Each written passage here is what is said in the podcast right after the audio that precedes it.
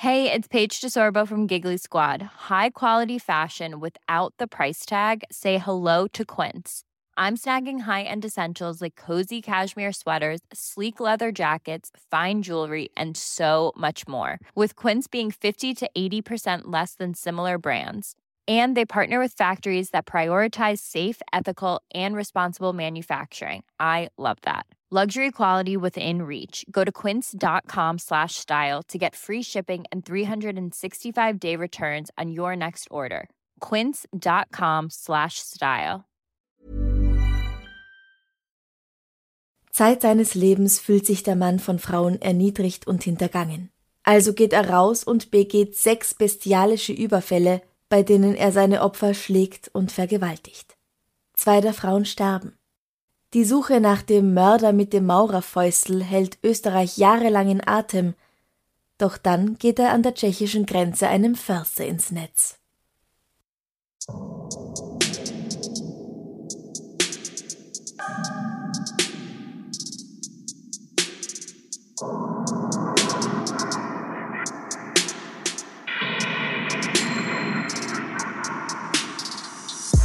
Servus.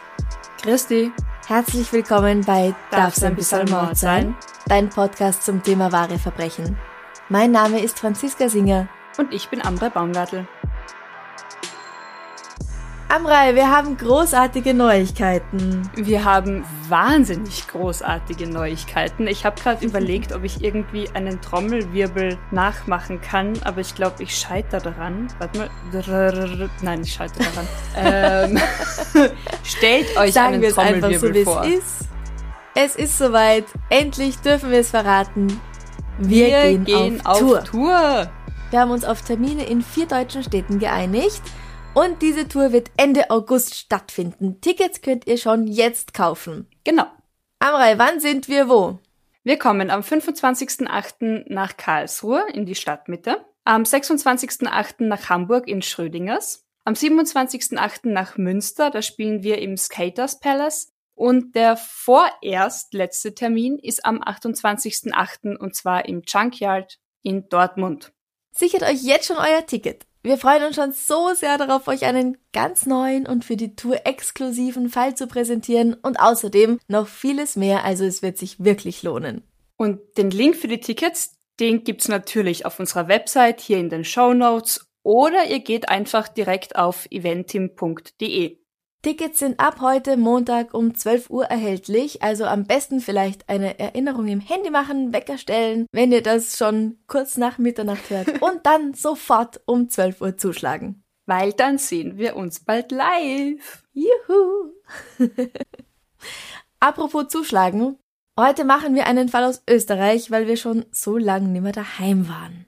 Das stimmt. Also holt mal gleich alle die Landkarte raus. Der Fall ist wohl einer der aufsehenerregendsten Kriminalfälle der 1950er in Österreich.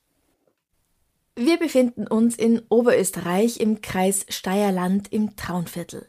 Für alle, die gerade hinterm Steuer sitzen und deswegen nicht googeln können, das liegt ein bisschen südlich von Linz. Linz kann man kennen, glaube ich. Ja, ja. Mit dem Auto ist man in einer Dreiviertelstunde zum Beispiel in Bad Hall oder in Steyr.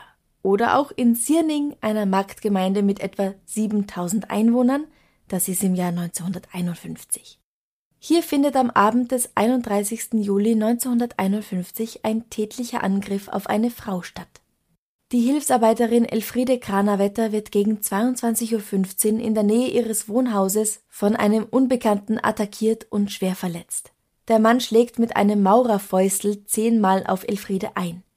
Sie überlebt nur, weil jemand mit dem Motorrad auf der Straße daherkommt. Die Motorengeräusche und der Scheinwerferkegel schlagen den Täter in die Flucht.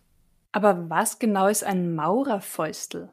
Das ist ein Hammer mit einem Gewicht von ein bis eineinhalb Kilogramm. Anders als so ein Hammer, den ich daheim hab und wahrscheinlich du auch, sind beide Seiten vom Maurerfäustel quadratisch oder meist quadratisch. Er schaut also rechts und links gleich aus.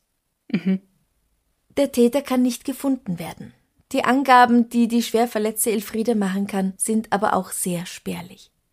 Vier Jahre später, am 23. August 1955, wird wieder eine Frau niedergeschlagen. Die 27-jährige Krankenschwester Margarete Bayer ist gegen 9 Uhr abends zu Fuß an der Straße in Mühlgrub bei Bad Hall unterwegs, als sich ihr ein Mann auf seinem Fahrrad nähert. Er zückt sein Maurerfäustel und schlägt zu, schleift sie auf eine Wiese, schlägt sie noch einmal und zieht ihr die Unterhose runter. Gott sei Dank kommt gerade noch zur rechten Zeit ein Auto aus Richtung Bad Hall, dessen helle Scheinwerfer in der dunklen Nacht den Verbrecher zur Flucht bewegen. Margarete muss schwer verletzt ins Krankenhaus gebracht werden, aber auch sie überlebt. Die Zeit, bis der Mann sich sein nächstes Opfer findet, ist diesmal nicht so lang. Er fühlt sich sicher, weil in den Zeitungen davon berichtet wird, dass die Gendarmerie nicht die geringste Spur hat. Nur drei Monate später, am 6. November, stürzt er sich um 18 Uhr auf die 24 Jahre alte Fabriksarbeiterin Gertrude Brunner, die mit ihrem Fahrrad unterwegs ist.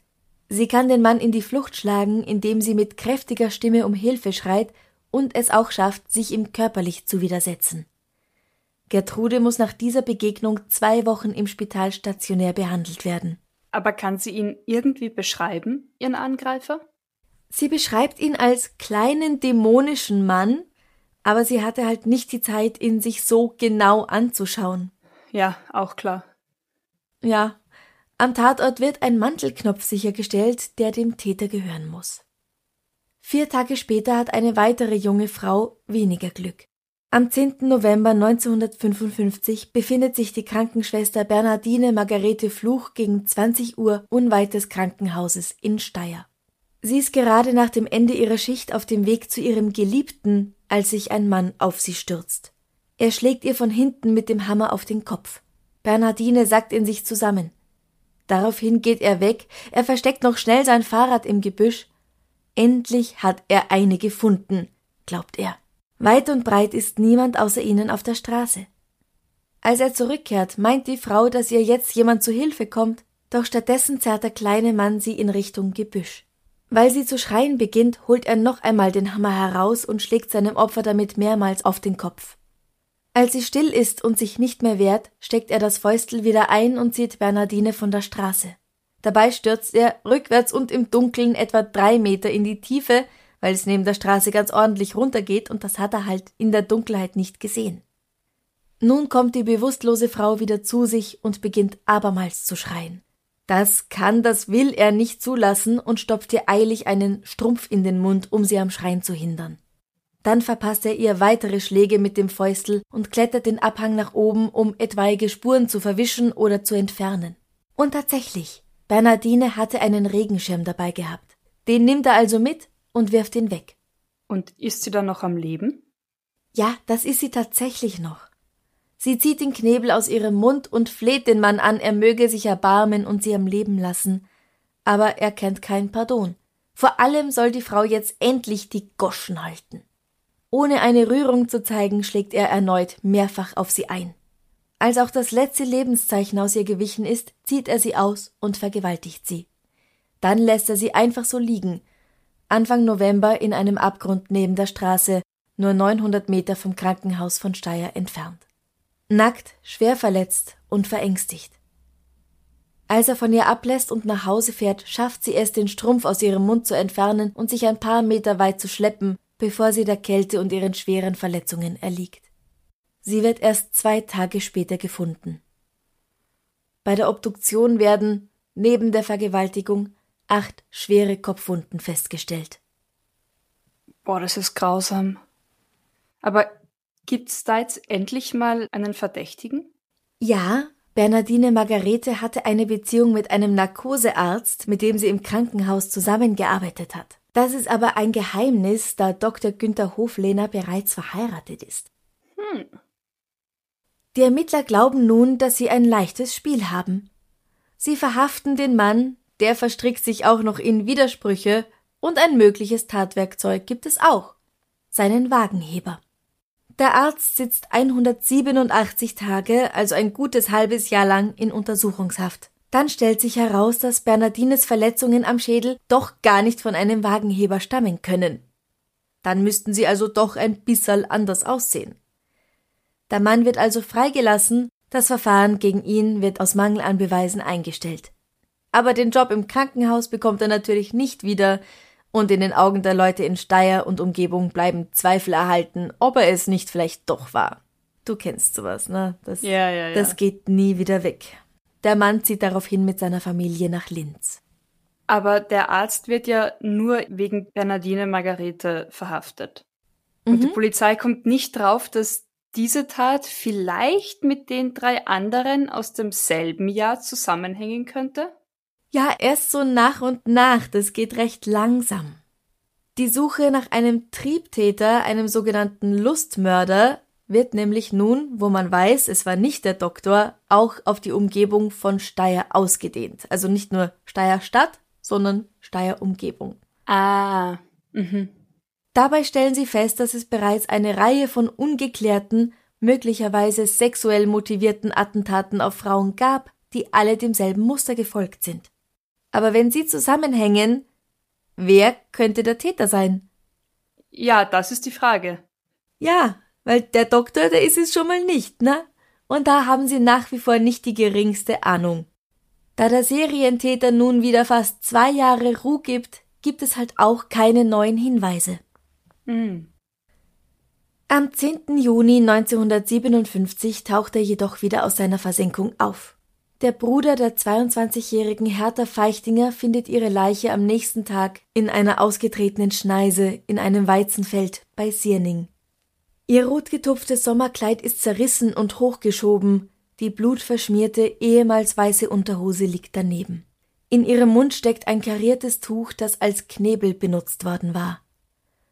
Bei der Obduktion wird festgestellt, dass Herthas Todesursache Zertrümmerung des Schädels und dadurch verursachte Quetschung des Gehirns verbunden mit starkem Blutverlust ist. Aufgrund der augenscheinlichen Ähnlichkeit zum Mord an Bernardine Margarete Fluch fast eineinhalb Jahre zuvor wird der Arzt Dr. Günther Hochlehner auch jetzt verhört und sein Alibi überprüft, um ihn dann eindeutig als Verdächtigen auszuschließen. Es gibt nun aber auch zwei weitere Verdächtige, Helmut M. und Walter L., 19 bzw. 22 Jahre alt. Helmut gesteht sogar. Aber dann erreicht ein Brief die Gendarmerie von Steyr. Ich bin der Mörder. Ich erlebte am Pfingstmontag eine schwere Enttäuschung mit einem Mädchen, das ich sehr gern hatte. Ich hatte eine große Wut. Ich betrank mich mit der Absicht, bei Einbruch der Dunkelheit in die Gegend hinauszufahren, um die nächstbeste Frau, die mir unterkommt, niederzuschlagen. Ich fuhr nach Grünberg, bei Anbruch der Dunkelheit wieder zurück bis Pichlern mit der Absicht Richtung Sierning, Bad Hall. Beim Ortseingang von Sierning stieg ich ab, um meinen Notdurft zu verrichten. In der Nähe sah ich zwei Frauen und einen Mann stehen. Kurz darauf sah ich den Mann und ein Mädchen in den Ort gehen und ein Mädchen allein einen anderen Weg gehen. Ich fuhr an den Zaun heran, dort stand ein kleines Häuschen. Hinter einem lebenden Zaun versteckte ich das Rad. Dann ging ich mit schnellen Schritten dem Mädchen nach. Ich hatte bei mir einen zweieinhalb Kilo Hammer, auf einer Seite eine Spitze, auf der anderen stumpf. Als ich fast auf gleicher Höhe mit ihr war, schlug ich mit dem Hammer auf ihren Hinterkopf. Sie sank sofort lautlos zu Boden. Ich schleppte sie in das Getreidefeld und da kam sie zu sich. Ich wollte noch einmal zuschlagen, aber sie wehrte sich sehr. Sie war sehr stark. Ich brachte sie zu Boden, stopfte ihr mit Aufbietung meiner ganzen Kraft und Wut einen Fetzen in den Mund, dann habe ich sie vergewaltigt. Als ich fertig war, wollte sie mich nicht mehr auslassen. Es kam zu einem schweren Ringkampf, in dessen Verlauf ich ihr mit der Spitzseite des Hammers einen kräftigen Hieb auf den Kopf gab. Dann ließ ihre Kraft nach. Ich gab ihr noch einige Schläge, missbrauchte sie noch einmal, schleppte sie noch ein Stück, stopfte den Knebel noch besser, deckte sie mit Halmen zu und verschwand. Auf dem Weg zu ihr und von ihr begegnete mir kein Mensch. Nächsten Tag vor Arbeitsbeginn ging ich in die Kirche mit der Absicht zu beichten. In meiner Eile vergaß ich in einer Bank die rote Handtasche des Mädchens. Darin waren Taschentuch, Kamm, Sonnenbrille, Lippenstift, Geldbörse mit Foto und Karte mit dem Namen des Mädchens. Das Tuch zum Knebel stammt aus den Fetzen, die ich in den Steirer Werken zum Werkteile-Reinigen ausfasste. Das Motiv der Tat ist grenzenloser Hass und Wut gegenüber den Weibern wegen einer schweren Liebesenttäuschung. Der Mörder. Hier haben wir also ein Geständnis, in dem der Täter schon recht viel verrät. Also erstens können wir sehen, dass er es mit großer Wahrscheinlichkeit tatsächlich war, wegen der Details, die mit Herthas Verletzungen und der Art, wie sie gefunden wurde, übereinstimmen. Das konnte man so nicht in der Zeitung lesen. Mm, ja. Und zweitens erzählt er auch einiges über sich. Er muss auf jeden Fall in den Steierwerken arbeiten. Genau. In den Steierwerken werden Waffen und Fahrzeuge aller Art hergestellt, Fahrräder, Traktoren, Lkw, sogar Pkw wieder Steyr Und dann verrät er uns auch, dass sein Opfer zufällig ausgewählt wurde. Es gibt also keinen direkten persönlichen Bezug. Und das Motiv. Ja, grenzenloser Hass und Wut gegenüber den Weibern wegen einer schweren Liebesenttäuschung. Mhm. Der Arme. Also eben nicht. Genau. Am selben Tag, an dem dieser Brief die Polizei erreicht, geschieht auch schon das nächste Verbrechen. Es ist der 15. Juni 1957. Die 21-jährige Verkäuferin und Maschinenstrickerin Hertha Spann stürzt blutüberströmt hinter einem Mann in die Polizeistation, der schreit Schnell, schnell, ein Überfall. Oh mein Gott, was ist passiert? Hertha Spann ist gegen 22 Uhr nach einem Kinobesuch zwischen Bad Hall und Rohr unterwegs, als ihr auf der Straße ein Mann mit seinem Fahrrad entgegenkommt. Nachdem sie aneinander vorbeigegangen waren, dreht er sein Fahrrad um, steigt auf und zückt seinen Hammer. Ein Schlag trifft Hertha auf den Hinterkopf, sie kann aber blitzschnell reagieren, sich umdrehen und dem nächsten Schlag ausweichen. Der Mann steigt ab und will sie zum Sex zwingen. Die junge Frau setzt sich ihm entgegen und schreit laut um Hilfe. Wieder einmal ist es ein zufällig vorbeikommender Motorradfahrer, der die Situation entschärft. Der hier fährt aber nicht einfach nur vorbei und merkt nix, nein, er bleibt stehen und kommt härter zu Hilfe. Guter Mann. Da ist der unbekannte Täter schon auf und davon. Diesmal wird die Ähnlichkeit zu den anderen Taten sofort erkannt, die Kripo wird eingeschaltet und eine Großfahndung nach dem Unbekannten ausgegeben. Dabei wird auch ein Mann namens Alfred Engleder kontrolliert. Er lebt mit seiner schwangeren Frau und seinen drei Kindern gegenüber dem Gendarmerieposten im Sierninger Schloss. Die Polizisten sperren die Straße und suchen mit Handscheinwerfern den Tatort nach möglichen Beweisstücken ab. Und werden sie fündig? Oh ja. In den Büschen liegt ein Herrenfahrrad mit einer Pullmannmütze über dem Sattel und einer Aktentasche auf dem Gepäcksträger. Darin finden sie aber leider nichts Aufschlussreiches. Aber der Täter hat auch seine Waffe, ein eineinhalb Kilogramm schweres Maurerfäustel liegen lassen und eine Chrom-Herrenarmbanduhr mit abgerissenem Fixo-Flexband. Die hat Hertha ihm beim Kampf heruntergerissen. Diese Fundstücke werden der Bevölkerung gezeigt. Die Polizei fährt sogar mit einem Lautsprecherwagen durch die Ortschaften der Umgebung, der darüber informiert, dass eine Belohnung von 10.000 Schilling für sachdienliche Hinweise ausgesetzt worden ist. Ein Uhrmacher erkennt die Armbanduhr, er hatte nämlich dieses Fixo-Flexband erst vor wenigen Tagen daran montiert. Ah. Und er kann sich sogar noch an den Mann erinnern, der das in Auftrag gegeben hatte. Es ist Alfred Engleder. Beamte der Kriminalpolizei fahren gleich darauf zu Alfreds Wohnung im Schloss, treffen ihn dort aber nicht an. Die Uhr und das Fahrrad können allerdings nach einigem Zögern von seiner Ehefrau identifiziert werden. Und sie hat auch noch einen weiteren wichtigen Hinweis. Ihr Mann ist am Abend des 15. Juni erst gegen Mitternacht nach Hause gekommen, aber nicht lang geblieben, und seither hat sie ihn nicht gesehen. Hm. Nun wird eine gezielte Großfahndung nach dem Verdächtigen eingeleitet. In der Wohnung der Familie und Alfreds Werkstatt kann inzwischen weiteres Beweismaterial sichergestellt werden. Gut, also Sie haben offensichtlich den richtigen gefunden. Ja, endlich, zum Glück. Der 19-Jährige, der im Fall Hertha Feichtinger ein Geständnis abgelegt hatte, wird übrigens gleich freigelassen. Verständlich. Aber Ja, gleich nach Erhalt des Briefes. Ja, ja. Weil dann schon klar war, dass er es nicht ziemlich war. sicher nicht wahr, ja. Aber was ist das für ein Kerl, dieser Alfred Engleder? Alfred Engleder kommt am 18. Januar 1920 in Sierning zur Welt. Leicht hat er es bestimmt nicht. Nach der Scheidung seiner Eltern im Jahr 1924 landet er im Waisenhaus. Im Heim fällt der Bub schon dadurch auf, dass er boshaft und rachsüchtig ist. Niemand ist gut zu ihm, alle behandeln ihn ungerecht. So ist seine Sicht auf die Welt. Mit 14 Jahren erhält er eine Lehrstelle in Linz, mit 19 wird er zur Wehrmacht eingezogen. Im Verlauf des Zweiten Weltkriegs wird er nach Russland geschickt und landet in Kriegsgefangenschaft, aus der er im September 1945 nach Oberösterreich zurückkehrt. Er ist nun 25 Jahre alt.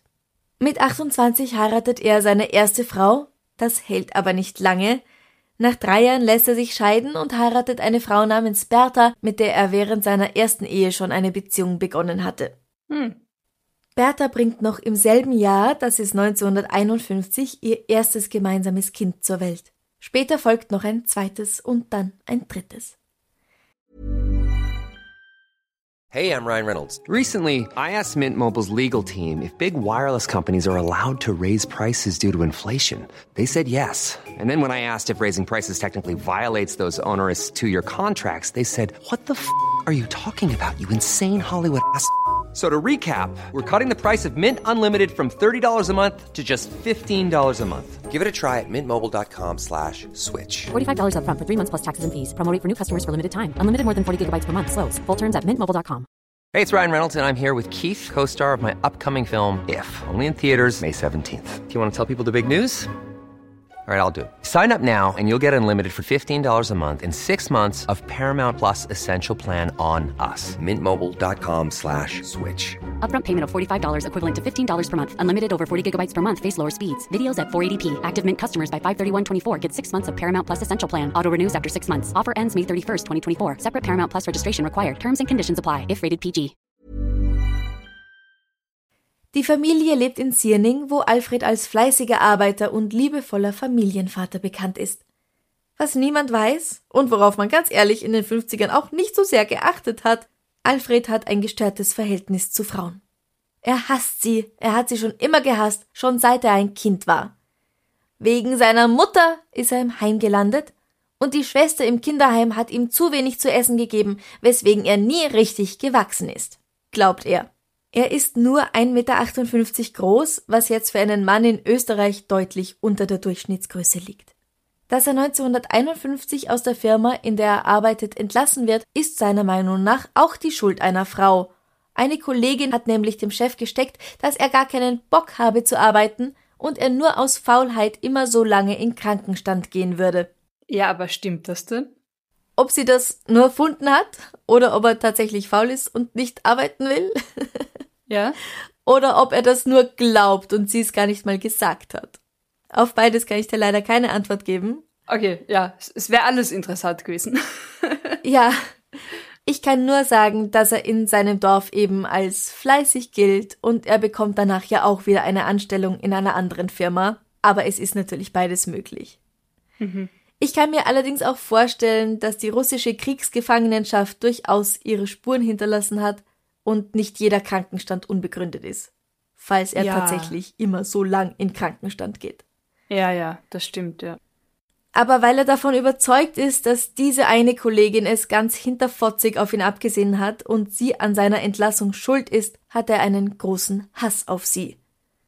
Und ein paar Tage nach der Entlassung wartet er mit dem Maurerfäustel in der Tasche auf sie. Sie kommt aber nicht. Und da denkt sich Alfred, okay, wenn nicht sie, dann halt irgendeine andere. Frauen sind doch sowieso alle gleich. Und dann begegnet er Elfriede Kranerwetter, die er niederschlägt und schwer verletzt. Warum es dann vier Jahre dauert, bis er die nächste Tat begeht, ist unklar. Eventuell macht seine Frau Bertha ihn in dieser Zeit sehr glücklich und auch die Kinder halten ihn auf Trab und er hat einfach in dieser Zeit das Verlangen nicht, Frauen weh zu tun, oder er macht es aus Angst nicht erwischt zu werden. 1955 hält er es dann aber nicht mehr aus und schlägt ja im November gleich zweimal zu. Wobei es ihm nur bei der zweiten Frau auch gelingt, sie zu vergewaltigen und zu töten.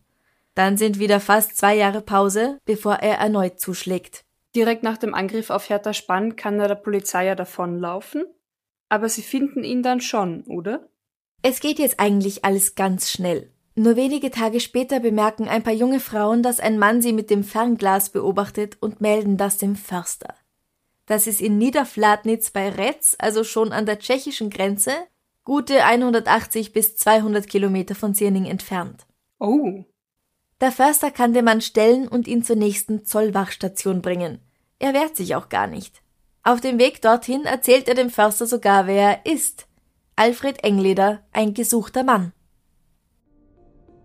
Du hast einen schönen Fang gemacht mit mir. Auf meinen Kopf sind 10.000 Schilling ausgesetzt. Ich bin der Mörder Alfred Engleder. Vor den Gendarmen wiederholt er noch einmal alles, was er gesagt hat. Und dann auf dem Wiener Sicherheitsbüro und schließlich vor dem Kreisgericht Steyr. Er gesteht, Bernardine Margarete Fluch und Hertha Feichtinger überfallen, vergewaltigt und ermordet zu haben und Gertrude Brunner verletzt zu haben. Aber wie ist ihm die Flucht gelungen? Also, bis sie ihm halt nicht mehr gelungen ist. Der Überfall auf Hertha Spann ist am 15. Juni gewesen. Danach ist er kurz nach Hause gegangen, wie wir ja schon wissen, und mhm. hat sich nach Mitternacht durch ein Loch in der Schlossmauer wieder rausgeschlichen. Von dort ist er zum Umspannwerk gegangen, wo er seine Bastlerwerkstatt hat. Daheim in der Wohnung und hier hat er ein bisschen Bargeld herumliegen gehabt und diese insgesamt 1100 Schilling steckt er ein, bevor er sich zu Fuß weiter bis nach Amstetten durchschlägt. Das sind ungefähr 50 Kilometer. Da ist er also auch ein Zeitl unterwegs. Ja, aber wohin will er eigentlich? Sein Ziel ist, über die Tschechoslowakei in die Sowjetunion zu gelangen. Dort kann ihm dann niemand mehr etwas anhaben, meint er. In Amstetten kauft Alfred neue Kleidung und rasiert sich und steigt dann in einen Zug nach St. Pölten, wo er sich eine Straßenkarte kauft, damit er auch weiß, wo genau er hingehen soll. Darauf schreibt er seinen neuen Namen R. Schädel. Bah, ausgerechnet Schädel. Da findet sich jemand ganz besonders witzig, oder? Ja, schon. Warum nennt er sich nicht gleich, weiß nicht, Robert Hammer? Es ist. Ja. Es ist, ja. Unlustig. Makaber und mhm. unlustig. Mhm. Mit dem Zug reist er weiter Richtung Norden und wirft auf dem Weg seinen Ausweis und seine Schlüssel in ein Klo. Die braucht er ja jetzt nicht mehr. Am 18. Juni erreicht er Retz, wo er einen Feldstecher mit eingebautem Kompass, eine rostbraune Jacke und Lebensmittel kauft, und dann wandert er weiter nach Niederflatnitz, wo er wieder einmal in einer Scheune übernachtet. Am nächsten Morgen benutzt er den Feldstecher, um eine günstige Stelle zu finden, auf der er unbemerkt die Grenze übertreten kann. Als er bei einer Baumschule sechs Frauen in leichter Kleidung arbeiten sieht, benutzt er sein Equipment auch gleich, um noch ein bisschen zu spechteln, und das wird ihm dann zum Verhängnis. Genau, weil die Arbeiterinnen holen ja den Förster, der ihn dann zur Wache schleppt. Ganz genau, ja. Schon am nächsten Tag schreiben die Morgenzeitungen Bestie von Zierning gefasst und Mädchenmorde im Plauderton gestanden. Die Presse einigt sich mit der Zeit auf zwei Spitznamen für ihn, Bestie von Steyr und Mörder mit dem Maurerfäustel. Der Geschworenenprozess beginnt am 4. März 1958. Der kleine, schmächtige Mann streitet ab, dass er Tötungsabsicht gehabt hätte. Ja, aber dennoch sind halt durch seine Taten zwei seiner Opfer gestorben. Mhm. Und auch wenn er sie nicht töten wollte, er hat all seine Opfer definitiv verletzt. Und, und liegen lassen und liegen lassen und missbraucht. Also ja, gratuliere, du wolltest sie nicht umbringen, aber du wolltest ihnen wehtun und ihnen schaden. Und du hast ihnen geschadet. Ich ja. meine, ich weiß, es sind die 50er, aber ist der Kerl mal irgendwann von einem Psychiater angeschaut worden? Durchaus. Ah. Ihm werden sadistische Züge und ausgeprägte Geltungssucht attestiert, aber keine psychische Krankheit. Alfred war sich also immer bewusst, dass das, was er tut, scheiße ist und er ist mhm. ja auch sofort weggelaufen, wenn er Gefahr lief, entdeckt zu werden. Mhm. Der Aspekt des Lustmords oder generell der sexuellen Befriedigung dürfte nicht im Vordergrund gestanden haben, sondern es ging ihm darum, Frauen zu erniedrigen, sie zu quälen und, wenn geht, vielleicht auch ihr Leben auszulöschen. Mhm. Für den Mord an Hertha Feichtinger, Vergewaltigung, zu der Zeit sagt man noch Notzucht, mit tödlichem Ausgang an Bernardine Margarete Fluch und versuchten Mordes an vier weiteren Frauen wird er schuldig befunden. Alfred Engleder wird zu lebenslangem Kerker, verschärft durch ein hartes Lager und einen Fasttag pro Quartal verurteilt. Im Gefängnis darf er in der Tischlerei arbeiten, hier entwickelt er sich zu einem begnadeten Kunsttischler, wie es heißt. Ja, von mir aus Hauptsache, er kann niemandem mehr wehtun. Ja, das eine hat mit dem anderen auch nichts zu tun. Mag er kreativ sein, mag er super Koch oder Tischler sein. Er ist halt trotzdem auch ein verurteilter Verbrecher. Und ein Arschloch, ja. wenn ich das so sagen darf. Nach 26 Jahren hinter Gittern wird er auf Bewährung entlassen und wird im Wiener Schottenstift von den Benediktinermönchen aufgenommen. Hier arbeitet er als Haustischler für Kost und Logis plus einen kleinen Lohn. Er findet sogar eine Frau, die trotz des gewaltigen Altersunterschieds mit ihm das Bett teilt. Die 26 Jahre alte Sonja P. Die ist zur Welt gekommen, wo er hinter Gitter gekommen ist. Ah, ja, so habe ich das auch gar nicht gesehen, das stimmt. Mhm. Ja, gratuliere. Okay. Sie zieht bei ihm im Schottenstift ein, aber die beiden streiten oft. Und es ist wohl eine Ironie des Schicksals. Denn als Sonja am 8. April 1993 noch einmal ausgehen will, beginnen die beiden wieder einmal zu streiten. Der 73-Jährige versucht wohl, ihr das Ausgehen zu verbieten. Da rammt sie ihm ein 20 Zentimeter langes Küchenmesser in den Rücken und geht. Sie kommt kurz darauf noch einmal zurück, um Geld zu holen, bevor sie dann endgültig geht.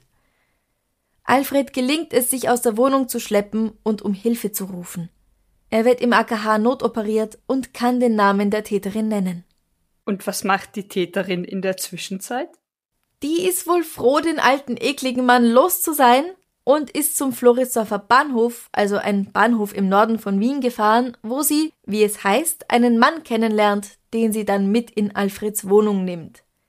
Und ich sage das so komisch, weil sie immer als Prostituierte bezeichnet wird und das wohl eine geschäftliche Verabredung ist zwischen den beiden. Ah ja, ja. Ich find's aber interessant, dass sie ihn dann mit ins Schottenstift nimmt. Ja, eben. Weil eben ihre gemeinsame Wohnung ja. ist ja im Kloster. Ja. In dieser Wohnung wartet aber schon die Polizei und Sonja wird verhaftet. Alfred Engleder erliegt seinen Verletzungen 22 Tage später. Er wird auf dem Wiener Zentralfriedhof bestattet, das Grab ist aber bereits aufgelassen, so wie das halt ist, wenn nach einer gewissen Zeit niemand mehr dafür zahlt. Also, hm. seine Kinder dürften sich nicht dafür interessiert haben. Fragt sich, wie gut das Verhältnis dann noch ist, nachdem ans Licht kam, was der Mann alles angerichtet hat. Mhm. Und was geschieht mit Sonja? Ja, die wird jetzt natürlich verhört und sagt einmal, dass sie mit dem Messer in der Hand ausgerutscht ist Ah, ups. War also ein totales Versehen, ja. Hoppla, Messer in den Rücken, tut mir eh Kann leid. passieren, ja. Und einmal, dass sie so besoffen war, dass sie nicht gewusst hat, was sie getan hat. Dass sie mhm. Stimmen gehört hat oder mhm. sich an gar nichts erinnern kann. Mhm. Egal, was sie versucht, es ist nie gut, so viele verschiedene Ausflüchte zu haben. Aber wir geben ja, keine wir geben Tipps. keine Tipps. Aber, aber, bleib bei einer Story. Und egal, was für eine traurige Lebensgeschichte sie erzählt, Sonja P. wird im Oktober 1993 für den Mord an Alfred Engländer, der Bestie von Steyr, zu 15 Jahren hinter Gittern verurteilt. Ja. Aber Karma is a bitch und ja. der Mann, der Frauen gehasst hat und sie auslöschen wollte, sie erniedrigen wollte, wurde am Ende dann von einer Frau getötet. Ja. Ob ausgerutscht oder nicht. Naja. Also wir sind auch nach wie vor nicht für Selbstjustiz. Aber nein, niemals. Dies, dieser ganzen Biografie kann eine gewisse Ironie entnommen werden. Eben, Ironie des Schicksals. Mehr nicht. Ja, was denkst du? Außer Scheißfigur? Ja, allein dieser Grund, ähm, ich fand es beim Brief sehr komisch, dass er angefangen und geschlossen hat mit Ich bin der Mörder. Also als ob dieses Morden irgendwie so ausschlaggebend wäre. Also alles, was er davor mit den Frauen getan hat, eh nicht so schlimm war, weil er sich ja nur unter Anführungszeichen aufs Morden bezieht und aufs Auslöschen irgendwie. Also, weißt mhm. du, welche. Verbrechen er sonst begangen hat? So, ja, gut, aber so Hauptfokus liegt irgendwie aufs Morden. Und er bezeichnet sich ja auch als Mörder. Und ganz ehrlich, diese, diese Begründung von, ja, ich war halt enttäuscht und war wütend auf die Weiber. Ja, komm, echt, kauf dir einen Boxsack. Ich frag mich halt, ob er das, ob er das erfunden hat. Weil er steht ja, er hatte eine schwere Enttäuschung mit einem Mädchen, das er sehr gern hatte. Das habe ich mich auch gefragt, ob das irgendwie für die hat Dramaturgie in dem Brief besser klingt oder so. Ja, hat er sich da vielleicht so ein alter Ego zurechtgelegt? Mhm. Oder hat er sich mit seiner Frau gestritten? Ja, oder wollte er halt einem Mädchen schöne Augen machen und die hat gesagt, äh, wer bist denn du? Und das war seine Enttäuschung. Mhm. Aber egal wie, meine Güte, steck's weg, sei gekränkt, geh saufen, ja, ja, reagier dich an den Boxsack ab. Also dieses, ja, alle, alle Frauen, also Mein tiefstes Mitgefühl, wenn deine Mutter dich verlässt oder in ein Heim gibt. Okay, das ist scheiße. Das rechtfertigt aber noch lang nicht, andere Frauen irgendwie zu verletzen, zu töten und zu sagen, alle Frauen sind scheiße. Ja, das ist richtig. Also, ja. Ich meine, die Umstände in der Zwischenkriegszeit oder dann zu Beginn oder im Verlauf des Weltkriegs waren natürlich jetzt auch nicht super.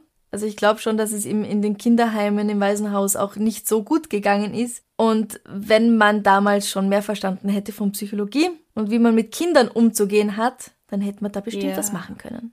Ja, aber dass er gar nicht erst halt diesen Hass entwickelt, ne? damit er irgendwie lernt, damit umzugehen, mit Enttäuschungen besser umzugehen und, und eben dann nicht die Schuld von sich weg auf Frauen schiebt. Ja. Gut, das müssen Kinder und Menschen heutzutage auch. Das ist richtig. Ich sag nur, es ist. Ja, und ich glaube auch viele, viele, viele, viele zu dieser Zeit haben als Kinder ähnliches oder gleiches erfahren wie er und sind nicht zu SerienmörderInnen geworden. Natürlich. Natürlich. Also klar hätte man es gibt dem andere Männer, können. die klein sind, unter 1,60 sind und keine Mörder sind. Ja. Die abenteuerliche Suchaktion im Fall Alfred Engleder diente übrigens Jahre später Helmut Qualtinger als Vorlage für den Sketch Unternehmen Kornmandel, das kann man auf YouTube finden. Und diese Verbrechen haben in der Öffentlichkeit so großes Aufsehen erregt, dass der Fall auch als Vorlage für einen Krimi gedient hat, beziehungsweise ein Teil des Ganzen, nämlich die Geschichte um den zu Unrecht ein halbes Jahr in U-Haft festgehaltenen Arzt.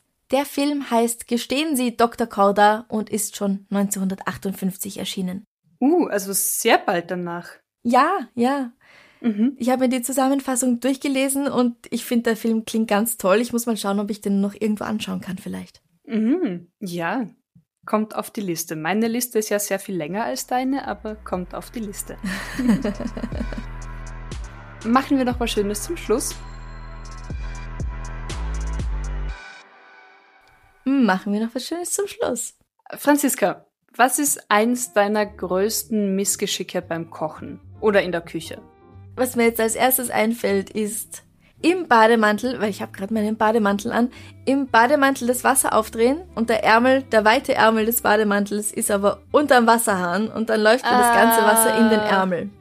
Ah, und dann fließt das so nach hinten und dann klebt es so. Ja. Okay.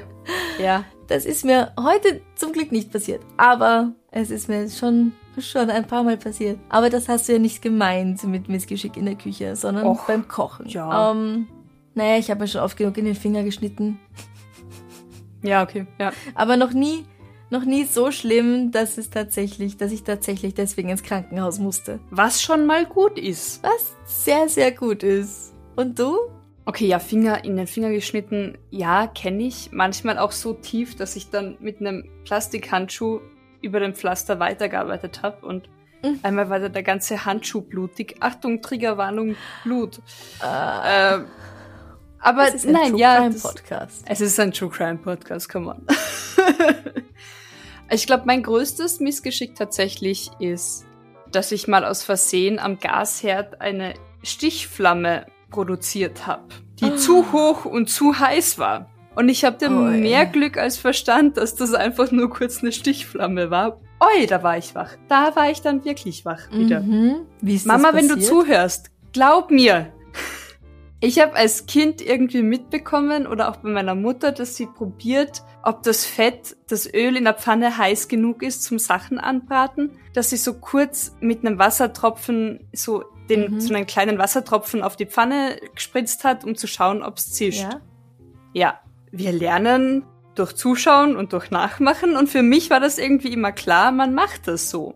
Und irgendwie hatte ich anscheinend zu viel Fett in der Pfanne oder zu viel Wasser auf den Fingern und habe das gemacht und das Fett war sehr heiß, weil es war ein Gasherd und es gab einfach eine riesen fette Stichflamme, die wirklich heiß war. Also es war echt, es war eine kleine Küche und das war so richtig. Und dann habe ich das gegoogelt und ich glaube, das ist anscheinend das Dümmste, was man tun kann.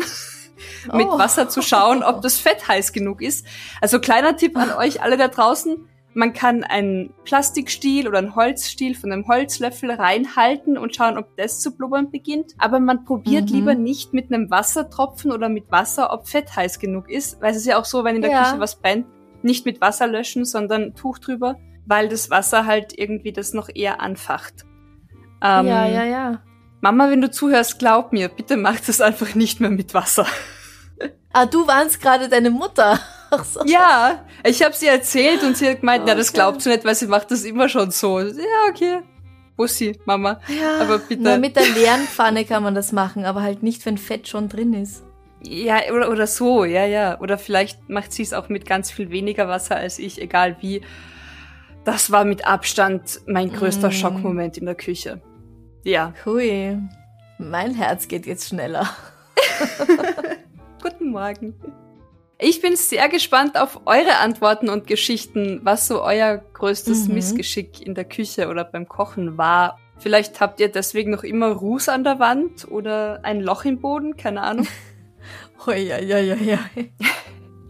Raus mit den Geheimnissen. Wir stellen die Frage wie immer am Freitag auf Facebook und auf Instagram. Und jetzt geht am besten ganz schnell auf Eventim und kauft euch euer Ticket für unsere vier Shows. Genau. Ende August in Deutschland. Und alle Infos nochmal zum Nachlesen natürlich in den Show Notes und auf unserer Homepage. Ja, dann hören wir uns am Donnerstag wieder beim nächsten Extrablatt. Ja, oder am Mittwoch, wenn ihr auf Steady seid, weil dann bekommt ihr alles einen Tag früher. Und außerdem noch wunderbare Bonussachen. Genau. Danke fürs Zuhören. Bis zum nächsten Mal. Bussi. Bussi. Baba. Baba.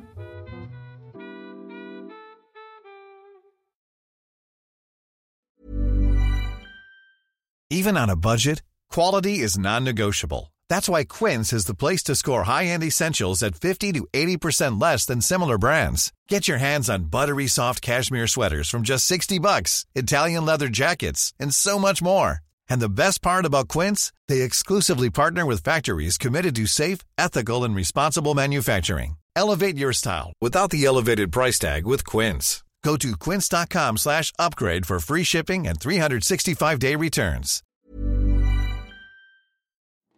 Liebe findet den unterschiedlichsten Ausdruck quer durch die Geschichte.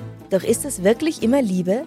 Lasst uns über Sex sprechen. Von skandalösen Stories aus der Antike über die Geschichte von Fetischen bis hin zu den unanständigen Geheimnissen berühmter Personen. Bei Liebesgeschichte gehen wir der Entwicklung der menschlichen Sexualität auf den Grund. Unterhaltsam, lehrreich und im besten Sinne des Wortes tabulos stellt Franziska Singer, das bin ich, jede Woche die Frage, wer, wann, mit wem und wie. Wer Liebesgeschichte überall, wo es Podcasts gibt.